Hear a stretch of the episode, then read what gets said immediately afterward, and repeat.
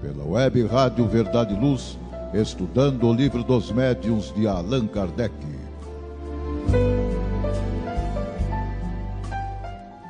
Olá você, caro irmão e cara irmã que está em sintonia aqui na web Rádio Verdade e Luz, vinculada à USE Intermunicipal de Ribeirão Preto e região. Aqui é o Paulo Catanose, palestrante da USE e membro da SEAC, Sociedade Espírita Allan Kardec de Ribeirão Preto. Vamos aqui neste programa aprendermos juntos um pouco mais sobre a doutrina espírita e o Evangelho do Mestre Jesus. Neste programa diário, com episódios semanais, estudamos a obra O Livro dos Médiuns e temos a oportunidade de conhecer um pouco mais sobre a doutrina espírita e sobre a mediunidade. Como já dissemos anteriormente, no Livro dos Médiuns encontramos a parte da ciência espírita a qual alguns pontos também são abordados em outras obras, como no próprio Livro dos Espíritos, na Gênese, em obras complementares, como exemplo do Espírito André Luiz com psicografia de Chico Xavier, entre outras obras. A aqueles que perderam algum episódio de nossos estudos, informamos que eles já estão disponíveis no podcast da página da Web Rádio Verdade e Luz, que é www.webradioverdadeluz.org.br. No estudo anterior, vimos os capítulos 2 e 3 da segunda parte do Livro dos Médiuns, que são sobre as manifestações físicas e as manifestações inteligentes, onde vimos que os fenômenos das mesas girantes foram ponto de partida da doutrina espírita e por isso seu estudo é importante. Também vimos sobre a necessidade da presença de médiums para que os fenômenos espíritas aconteçam, as provas da existência de manifestações inteligentes colhidas por Allan Kardec, os sistemas de comunicação desenvolvidos, que a gente viu sobre o de pancadas e de escrita também, e a importância do fluido vital, né, que também é denominado de ectoplasma, para a ocorrência dos efeitos físicos, entre alguns outros pontos. Então, agora que já relembramos, vamos continuar os estudos da segunda parte do Livro dos Médiuns, agora com o capítulo 4, Teoria das Manifestações Físicas, onde veremos os movimentos de suspensão, ruídos e aumento e diminuição de peso dos corpos. Já no item 72, Kardec cita que, demonstrada a existência dos espíritos pelo raciocínio e pelos fatos e a possibilidade de agirem sobre a matéria, Devemos agora saber como se efetua essa operação e como eles agem para mover as mesas e outros corpos inertes. Os espíritos contestaram o pensamento que Allan Kardec teve inicialmente e deram uma explicação inteiramente diversa, que ele não podia esperar. É evidente que a sua teoria não provinha dele mesmo, Allan Kardec. A ideia que teve, todos a podiam ter, quanto à teoria dos espíritos, e ele disse: Não acreditamos que pudesse jamais ocorrer a alguém. Facilmente se reconhecerá quanto é superior à nossa, embora mais simples, porque oferece a solução de numerosos outros fatos que não tinham uma explicação satisfatória. Então vejam bem que Kardec coloca que, apesar de ser né, a ciência espírita colocada pelos espíritos muito superior a que ele tinha pensado, era mais simples do que ele havia, né, havia elaborado.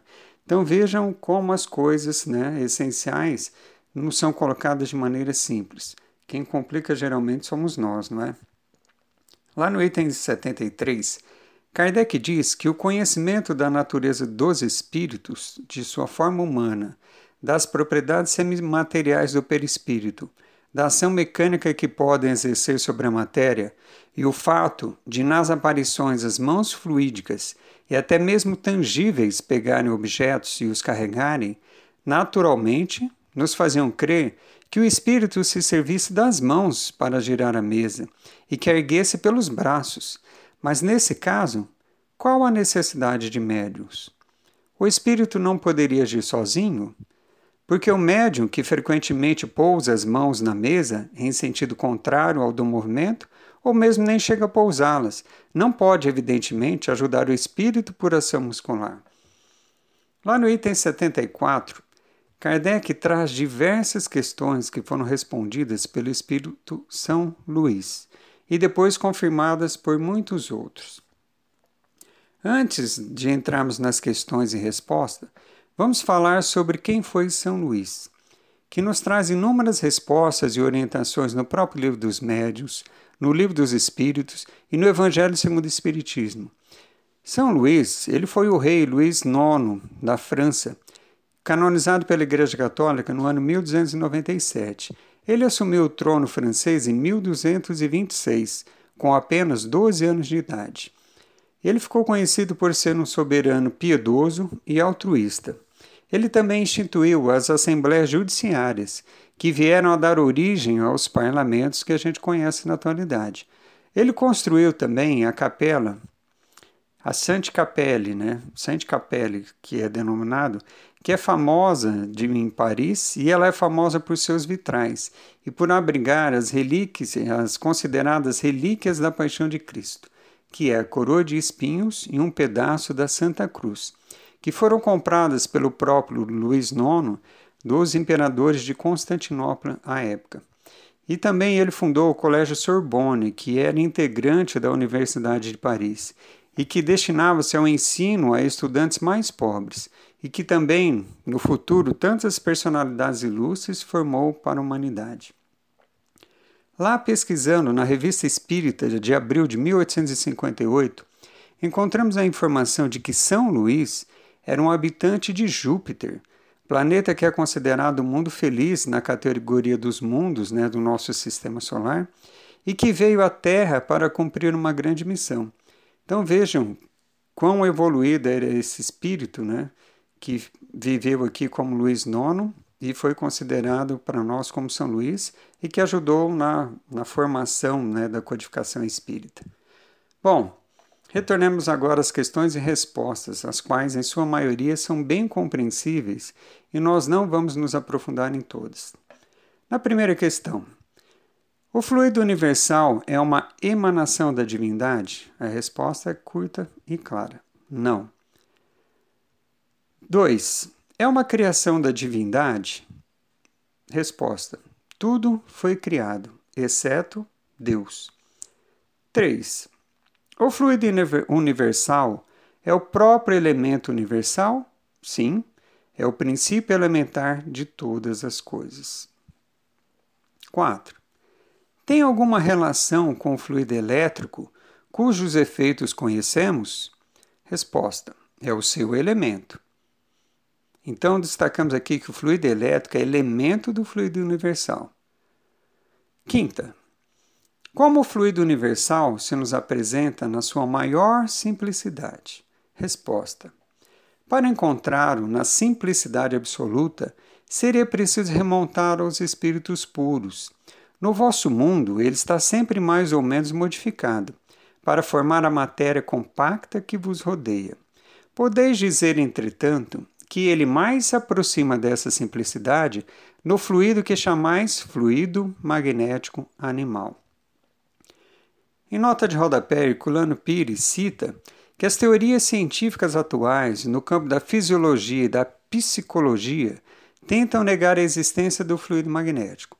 A palavra fluido tornou-se uma heresia científica. Mas o Espiritismo a conserva e agora já estamos vendo a sua volta ao campo científico sob outras formas, como na teoria física de campo, nos elétrons livres e assim por diante. Na sexta questão, afirmou-se que o fluido universal é a fonte da vida. Seria mesmo, ao mesmo tempo a fonte da inteligência? Não. Esse fluido só anima a matéria. Então lembremos que os seres humanos são os princípios inteligentes do universo.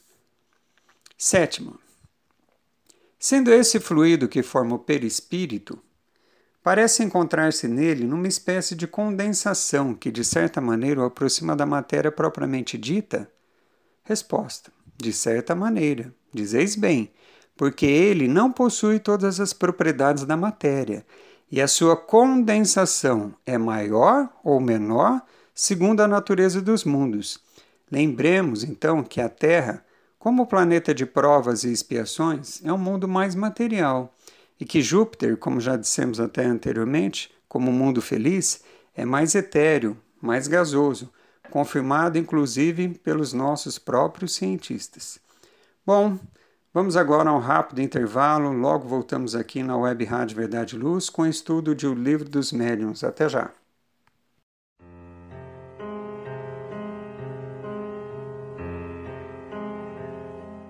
Web Rádio Verdade e Luz, órgão da USE, União das Sociedades Espíritas Intermunicipal de Ribeirão Preto.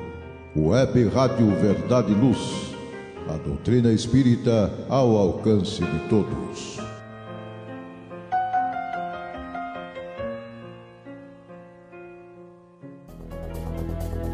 Está reformando ou construindo? A Elétrica Bege tem tudo em materiais elétricos, ferragens e ferramentas para sua residência ou construção. A Elétrica Bege tem lâmpadas de LED, fios e cabos flexíveis, torneiras, ventiladores e escadas em alumínio. A Elétrica Bege fica na rua João Guião, 1417, na Vila Virgínia. Telefone 3637-0202. Os preços mais imbatíveis de Ribeirão Preto você encontra na Elétrica Bege, Rua João Guião, 1417. Telefone 3637-0202. Olá, aqui é o Paulo Catanosa. Estamos retornando aos nossos estudos sobre o livro dos médiuns na web Rádio Verdade Luz. Agora, nesse episódio, com o capítulo 4, Teoria das Manifestações Físicas. Dando continuidade às questões, vamos na questão 8 como o espírito pode mover um corpo sólido? Resposta: combinando uma porção de fluido universal com o fluido que, des que desprende do médium, apropriado a esses efeitos. Lembremos que, conforme estudamos anteriormente, o fluido do médium, que é um fluido anímico, posteriormente também foi denominado como ectoplasma. Na questão 9, os espíritos erguem a mesa com a ajuda dos braços de alguma maneira solidificada? Resposta: Quando uma mesa se move, é porque o espírito evocado tirou do fluido universal o que anima essa mesa de uma vida factícia, que é uma vida provisória, uma vida fingida. Assim preparada, o espírito a atrai e a movimenta, sob a influência do seu próprio fluido, emitido pela sua vontade. Por sua natureza etérea, o espírito propriamente dito não pode agir sobre a matéria grosseira sem intermediário, ou seja, sem o liame que o liga à matéria.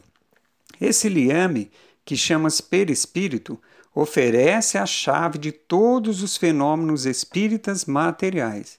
Então vejam bem o destaque, que o perispírito é a chave de todos os fenômenos espíritas realizados na matéria. Questão 10. Os espíritos que ele chama para ajudá-lo são inferiores a ele? Resposta. Ah, não, uma outra pergunta. Estão sob as suas ordens? A resposta dada. Quase sempre são seus iguais e acodem espontaneamente. Questão 11. Todos os espíritos podem produzir esses fenômenos? Resposta. Os espíritos que produzem esses efeitos são sempre inferiores, ainda não suficientemente livres das influências materiais. Décima segunda questão.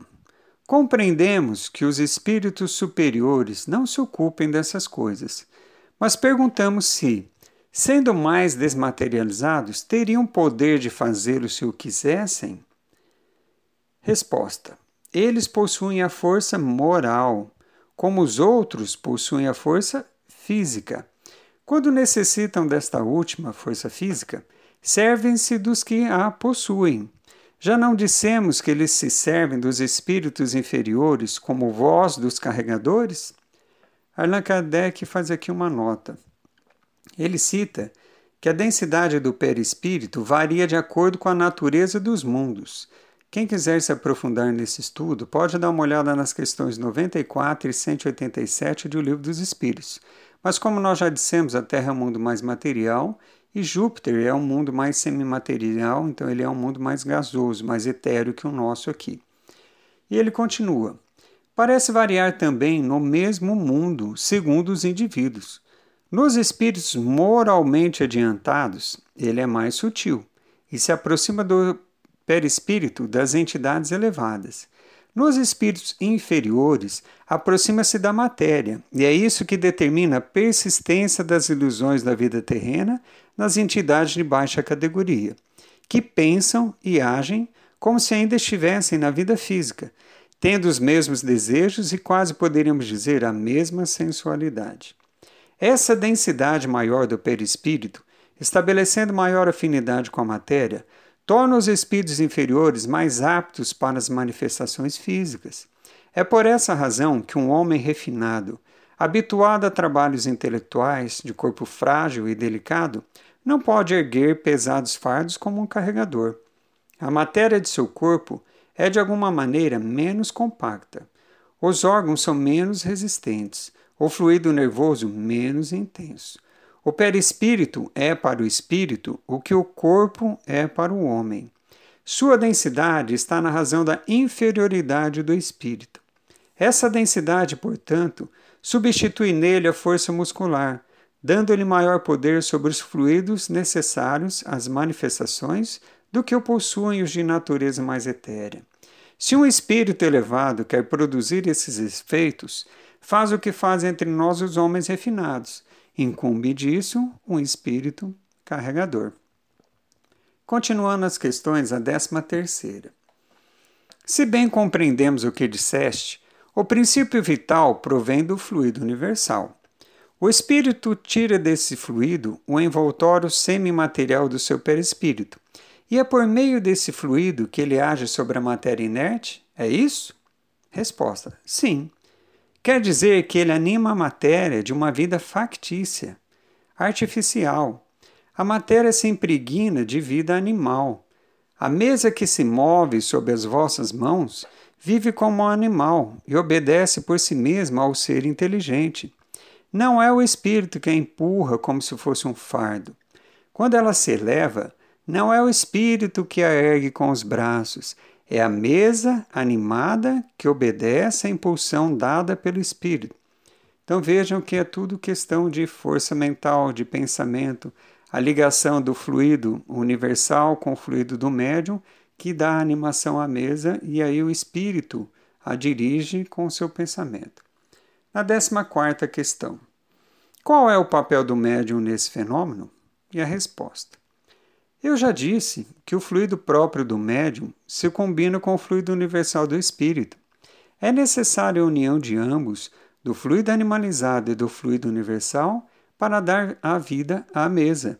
Mas não se deve esquecer que essa vida é apenas momentânea, extinguindo-se com a mesma ação, e muitas vezes antes que a ação termine, quando a quantidade de fluido já não é mais suficiente para animar a mesa. Aqui Herculano Pires faz a observação de que a falta do fluido explica as interrupções inesperadas nas comunicações de espíritos, como se o espírito comunicante tivesse se ausentado. Na 15 questão. O espírito pode agir sem o concurso do médium? Resposta. Pode agir à revelia do médium. Isso quer dizer que muitas pessoas ajudam os espíritos na realização de certos fenômenos sem o saberem.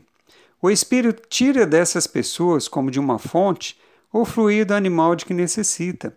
É dessa maneira que o concurso de um médium, como o entendes, nem sempre é necessário, o que acontece sobretudo nos fenômenos espontâneos.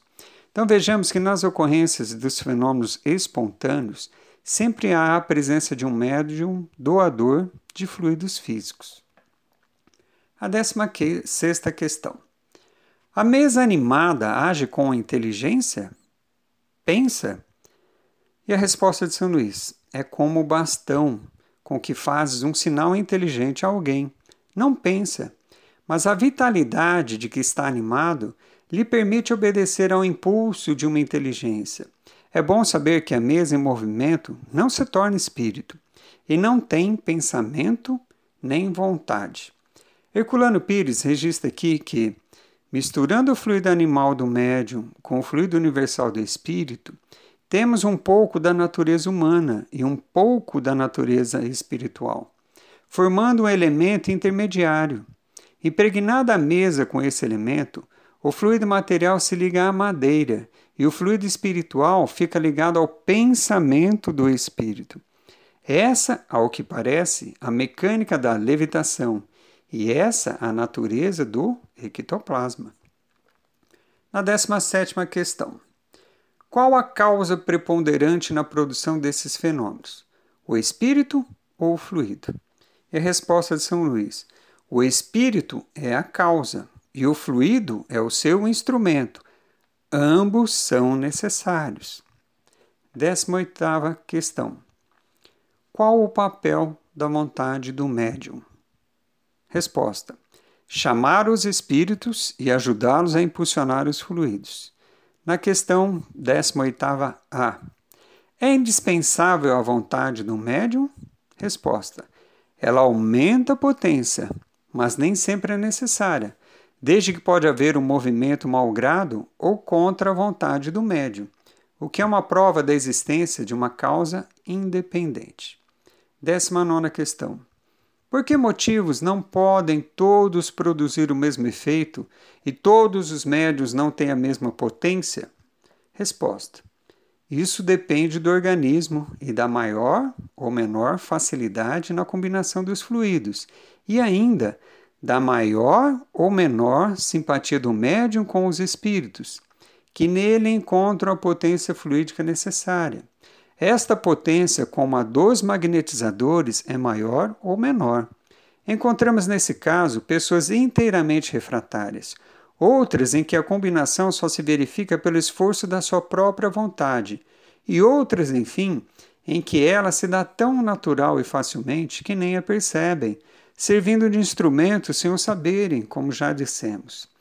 Bom, veremos detalhes em nosso próximo estudo do capítulo 5 sobre as manifestações espontâneas. Nota de Kardec: O magnetismo é, não há dúvida, o princípio desses fenômenos, mas não como geralmente se pensa. Temos a prova disso na existência de poderosos magnetizadores que não movimentam uma mesinha de centro e de pessoas que não sabem nem, nem magnetizar, até mesmo crianças que bastam pousar os dedos numa mesa pesada para que ela se agite. Logo, se a potência mediúnica não depende da magnética, é que tem outra causa.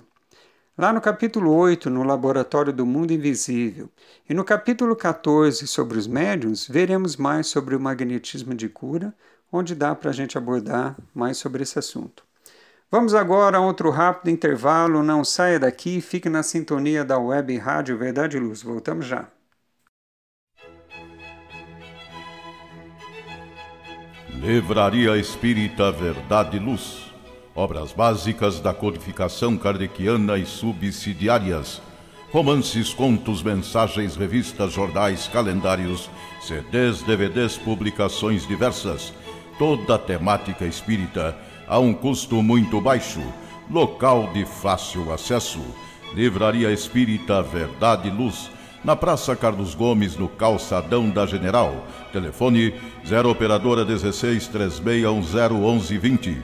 Livraria Espírita Verdade e Luz, o ponto de encontro no coração de Ribeirão Preto. WhatsApp 9 3870. Livraria Espírita Verdade Luz.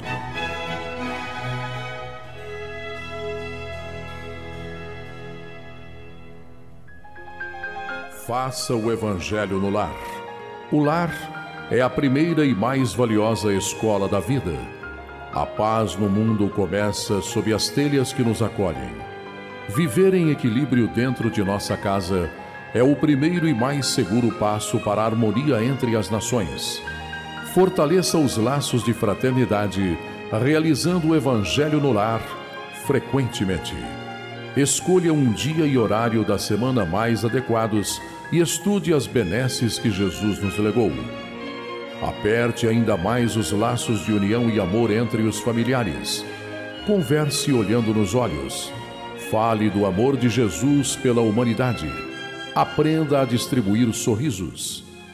Faça do seu lar um ambiente acolhedor, equilibrado e feliz. Faça o Evangelho no lar. Olá, aqui é o Paulo Catanosa. Estamos retornando aos nossos estudos sobre o livro dos médios na web Rádio Verdade e Luz. Neste episódio, estamos estudando o capítulo 4 da segunda parte do livro dos médios sobre a teoria das manifestações físicas. Vamos agora à questão 20. As pessoas ditas elétricas podem ser consideradas médiums? Resposta.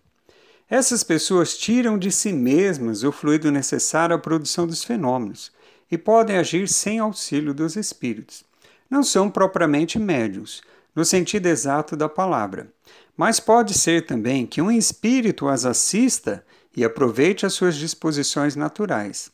Kardec cita que essas pessoas seriam como sonâmbulos, que podem agir com ou sem o auxílio dos espíritos.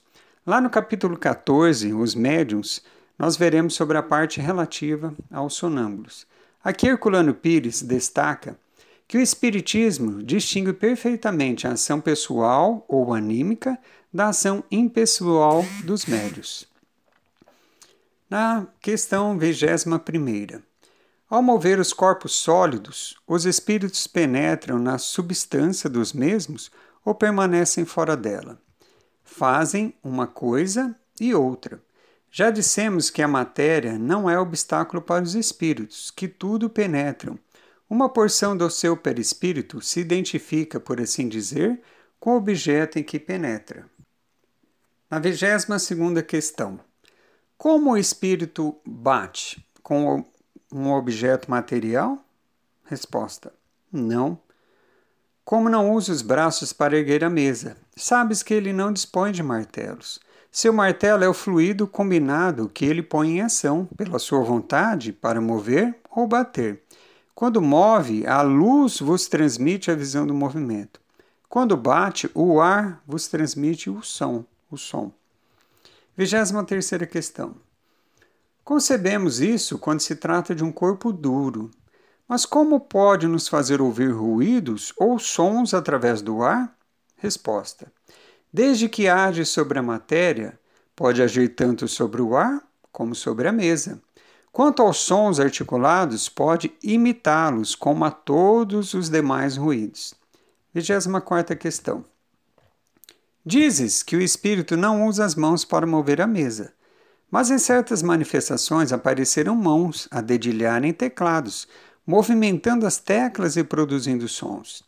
Não pareceria, nesse caso, que as teclas eram movimentadas pelos dedos? E a pressão dos dedos não é também direta e real quando a sentimos em nós mesmos, quando essas mãos deixam marcas na pele? Resposta: Não poderias compreender a natureza dos espíritos e sua maneira de agir por meio dessas comparações, que dão apenas uma ideia incompleta. É um erro querer sempre assemelhar as vossas, as maneiras deles procederem. Os processos dos espíritos devem estar em relação com a sua organização. Já não dissemos que o fluido do perispírito penetra na matéria e se identifica com ela, dando-lhe uma vida factícia? Pois bem, quando o espírito movimenta as teclas com os dedos, ele o faz realmente, mas não é pela força muscular que faz a pressão. Ele anima a tecla, como faz com a mesa, e a tecla obedece e vibra a corda. Neste caso também ocorre um fato de difícil compreensão para vós. É que certos espíritos são ainda tão atrasados e de forma materiais em comparação com os espíritos elevados que conservam as ilusões da vida terrena e julgam agir como quando estavam no corpo, não percebem a verdadeira causa dos efeitos que produzem, como um pobre homem não compreende a teoria dos dons que pronuncia. Se perguntares como tocam o piano, dirão que com os dedos, pois assim creem fazer. Produzem o efeito de maneira instintiva, sem o saberem, e não obstante pela sua vontade. Quando falam e se fazem ouvir, é a mesma coisa. Kardec menciona que os espíritos podem fazer tudo quanto fazemos, mas pelos meios correspondentes ao seu organismo. Algumas forças que lhes são próprias substituem os nossos músculos, da maneira que a mímica substitui nos mudos a palavra que lhes falta. 25 questão. Entre os fenômenos citados como provas da ação de uma potência oculta, há os que são evidentemente contrários a todas as leis conhecidas da natureza. A dúvida, então, não parece justa? Resposta de São Luís. Acontece que o homem está longe de conhecer todas as leis da natureza. Se as conhecesse, seria espírito superior. Cada dia, entretanto, oferece um desmentido aos que tudo pensam saber, pretendendo impor limites à natureza, e nem por isso eles se mostram menos orgulhosos. Desvendando incessantemente novos mistérios, Deus adverte ao homem que deve desconfiar das suas próprias luzes, pois chegará um dia em que a ciência dos mais sábios será confundida. Pobres homens, que vos considerais tão sábios, cuja tola vaidade é a todo instante confundida. Sabei que sois ainda muito pequeninos. Vejam só a colocação de São Luís. E para termos uma ideia de quanto a nossa inteligência e desenvolvimento moral terrestre está ainda né, serem muito pequenos, muito atrasados, lá na Revista Espírita de abril de 1858, Kardec perguntou ao espírito Bernard Palissy, sabido habitante de Júpiter, fez a seguinte questão: Se o povo mais avançado da Terra fosse transportado para Júpiter, que posição ocuparia? A resposta dele foi simples e direta: a dos vossos macacos. Vou repetir: a dos vossos macacos. Então, nós, comparados aos habitantes de Júpiter, nós, os mais avançados do planeta, lá em 1858, seríamos comparados aos macacos terrestres. E nós, com nosso orgulho, né, nos consideramos ainda né, o centro do universo.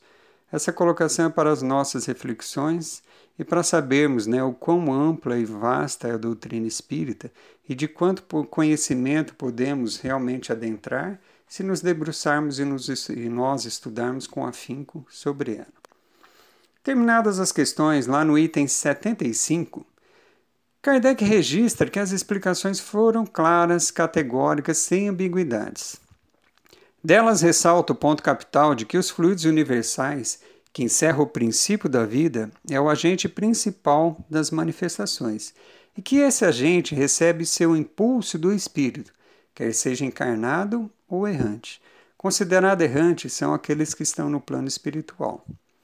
O fluido condensado constitui o perispírito ou o invólucro semimaterial do espírito. Na encarnação, o perispírito está ligado à matéria no corpo. Na erraticidade, está livre.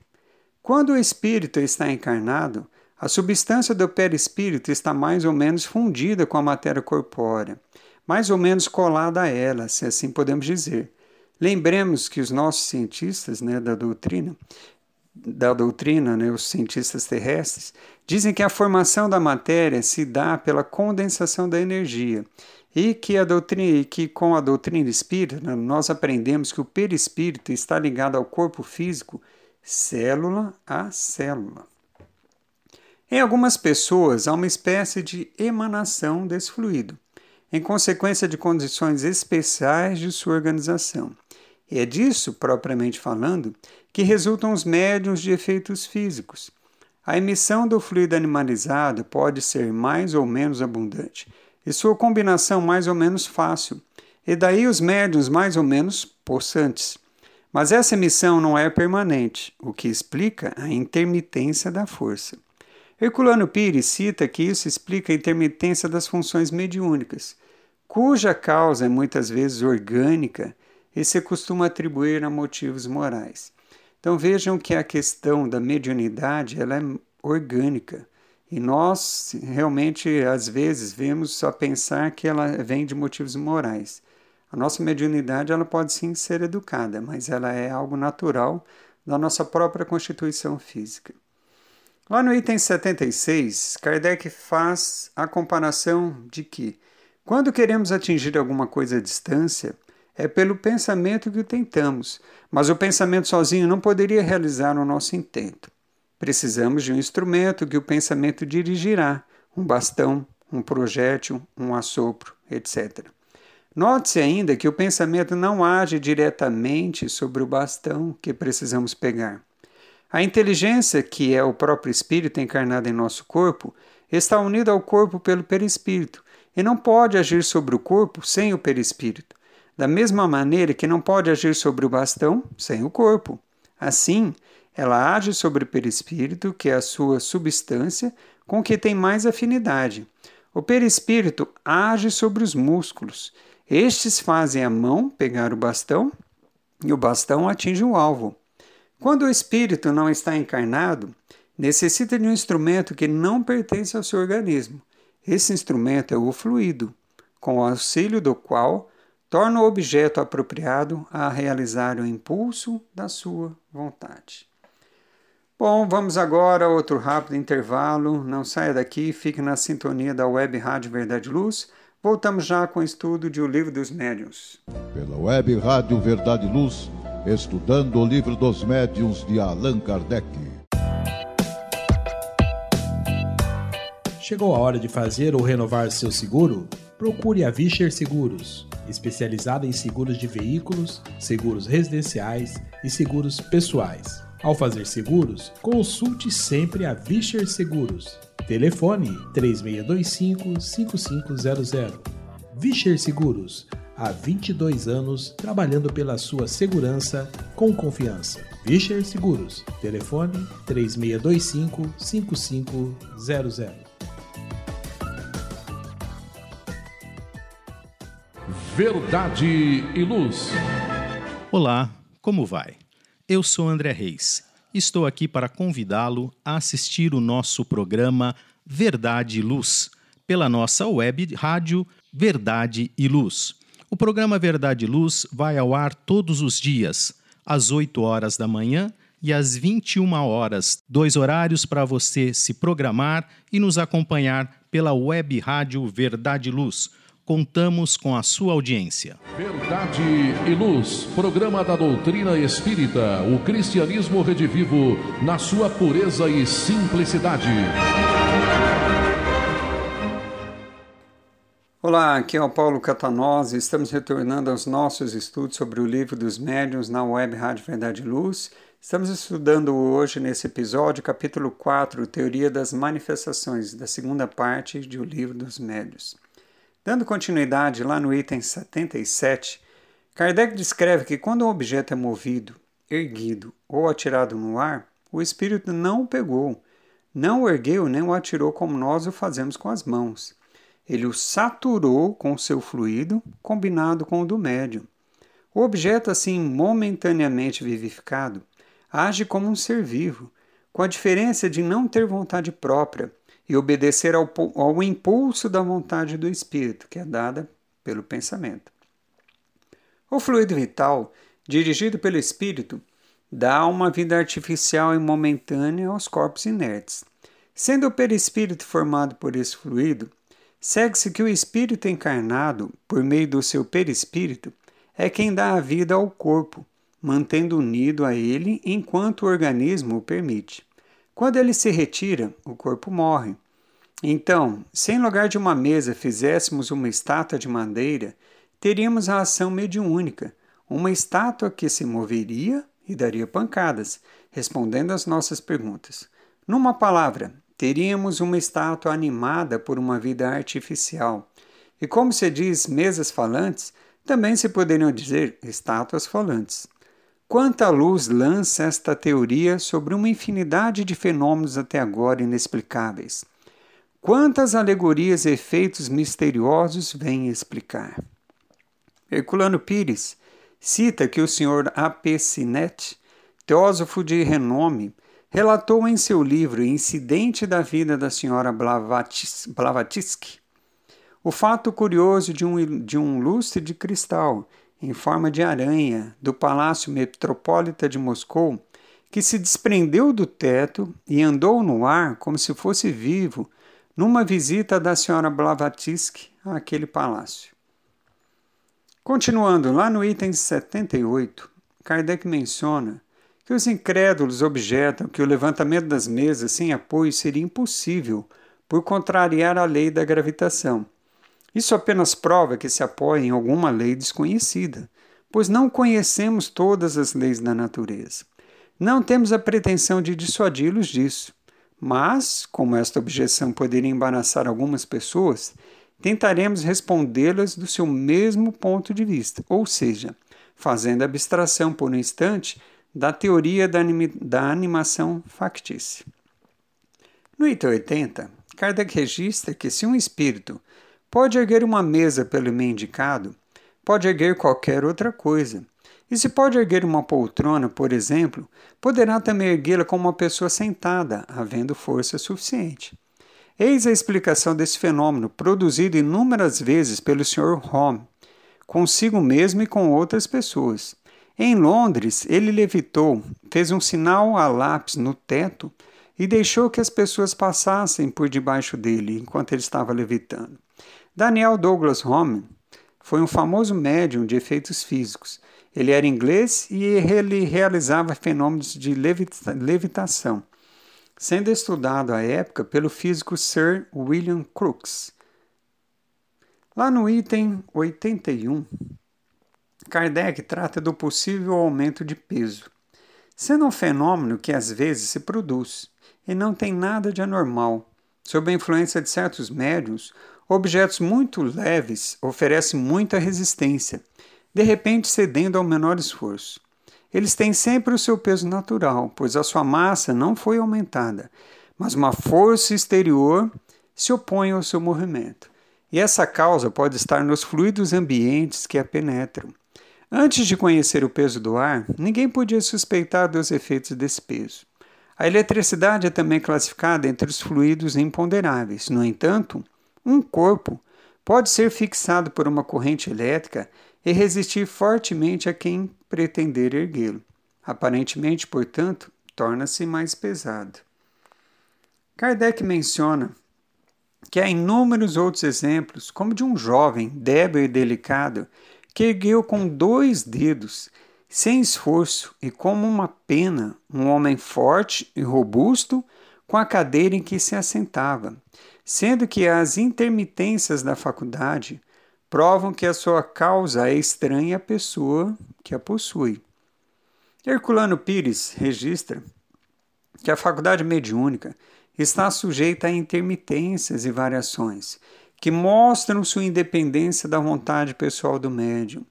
Essa independência poderia ser determinada por condições orgânicas ou psíquicas, como Kardec já acentuou, mas acusam também, em muitas ocasiões, a participação ou não de inteligências estranhas ao médium, sem as quais ele não consegue a produção dos fenômenos de maneira satisfatória.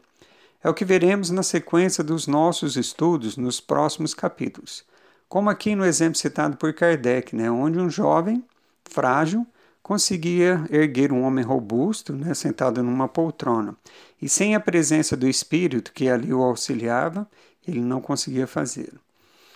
Relembremos então que os movimentos e suspensão de objetos, os ruídos e outros fenômenos mediúnicos de natureza física ocorrem pela ação dos espíritos que combinam, segundo a vontade deles, o fluido universal com o fluido que é liberado pelo médium. Essa manipulação se dá pela ação do pensamento, que dá impulso ou modifica a natureza dos fluidos. Os espíritos que se dedicam à produção desses fenômenos são sempre de ordem inferior, ainda sujeitos à influência da matéria. Os espíritos superiores não se ocupam desse tipo de evento. Mas, se for necessário atuarem diretamente sobre a matéria, se utilizarão daqueles espíritos aptos a tal atividade, que colaborarão de bom grado. As manifestações mediúnicas inteligentes apresentam nove tipos e subtipos, como já vimos no estudo anterior, no capítulo 3 das, manifesta das manifestações inteligentes. E veremos também nos estudos dos capítulos das manifestações visuais e nos capítulos 10 a 17, onde estudaremos sobre a natureza das comunicações e sobre os médios. A ocorrência de tais manifestações exigem um certo grau de elaboração mental, e o médium funciona como um intérprete. Esclarecem os espíritos orientadores, como já vimos aqui. Já antecipando um pouco, lá no capítulo 19, no item 223, na questão 6, os espíritos nos informam o seguinte: que o espírito do médium é o intérprete, porque está ligado ao corpo que serve para falar. E por ser necessária uma cadeia entre vós e os espíritos que se comunicam, como é preciso um fio elétrico para transmitir uma notícia a grande distância, desde que haja na extremidade do fio uma pessoa inteligente que a receba e transmite. Então, dando um destaque aqui em relação à participação do médium né, na comunicação de espírito aqui no nosso plano. Como é bela essa ciência espírita!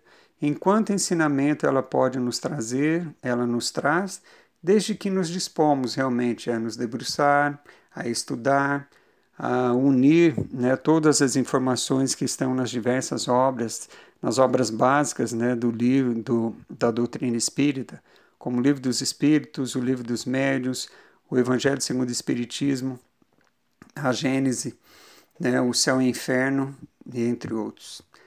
E as obras complementares que vieram principalmente né, através da mediunidade de Chico Xavier.